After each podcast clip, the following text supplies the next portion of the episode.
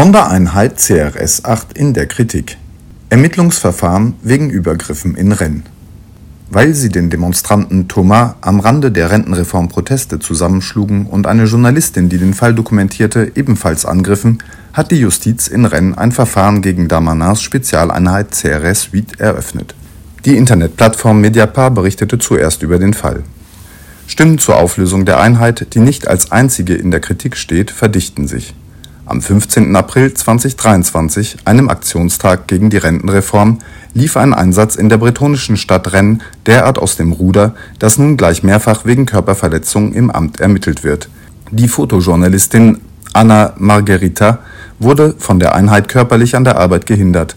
Mitglieder der CRS 8 richteten in Rennes sogar einen Granatwerfer auf ihren Kopf die neue Sondereinheit der Republikanischen Sicherheitskompanie CRS wurde am 1. Juli 2021 vom Innenministerium Damanin ursprünglich als Experiment initiiert, um eine flexible Spezialeinheit innerhalb kürzester Zeit in ganz Frankreich einsetzen zu können. Seither verzeichnen die rund 200 Achter zahllose Einsätze, von denen laut dem aktuellen Bericht nur ein Bruchteil dem Kernziel, gegen besonders gewaltsame Ereignisse vorzugehen, entspricht Mehrere Medien berichten über einen gewissen Frust bei der Truppe. Bei vielen ihrer Einsätze entsprechen die Ausschreitungen nicht den Ansprüchen der Spezialeinheit.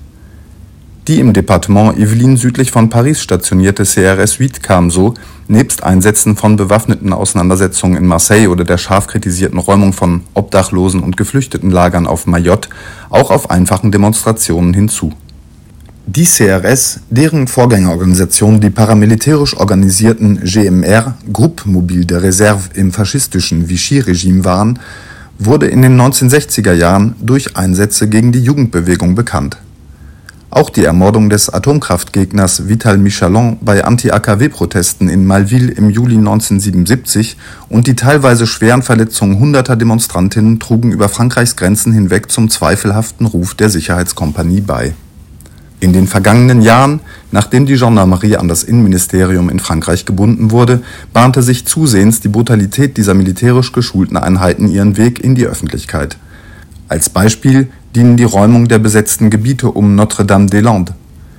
Jüngste Umstrukturierungen in Frankreichs Sicherheitskräften brachten außerdem eine neue motorisierte Brav-M-Einheit hervor.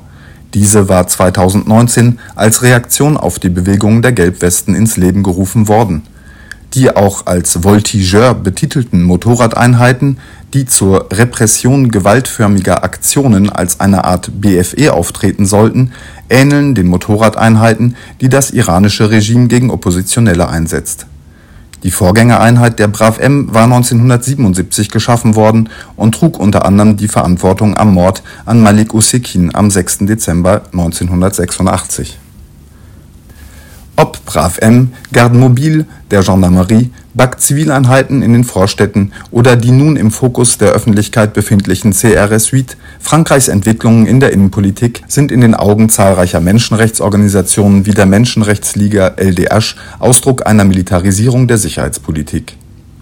Auch international wurde zuletzt Kritik von Journalistinnenverbänden laut, deren Arbeit in Frankreich besonders schwer fällt noch am 28. März, wenige Tage nach den massiven Polizeiausschreitungen gegen Umweltschützerinnen in Saint-Soline, verurteilte ein Pariser Gericht den Staat zu einer Geldstrafe wegen Polizeigewalt. In einem der zahllosen Fälle schwer verletzter Zivilistinnen in Macrons Frankreich wurde festgestellt, dass der polizeiliche Einsatz von Gummigeschossen für die Erblindung eines 23-Jährigen in 2019 südlich von Paris verantwortlich war. Damals gab es größere Spannungen in Mantes-la-Jolie bekannt für einen Großeinsatz, in deren Folge Dutzende Schülerinnen mit dem Gesicht zur Wand im Innenhof einer Schule knien mussten. Die Yvelinen scheinen für das Innenministerium ein privilegiertes Feld zum Aufbau einer Stimmung der Furcht zu sein. Das Verfahren gegen die dortige Sondereinheit, was nun in Rennes stattfindet, erscheint als ein zaghafter Versuch der wachsenden staatlichen Gewalt in Frankreich Grenzen aufzuzeigen. Erfolgreiche Klagen egal gegen welche Einheit, bleiben eine Seltenheit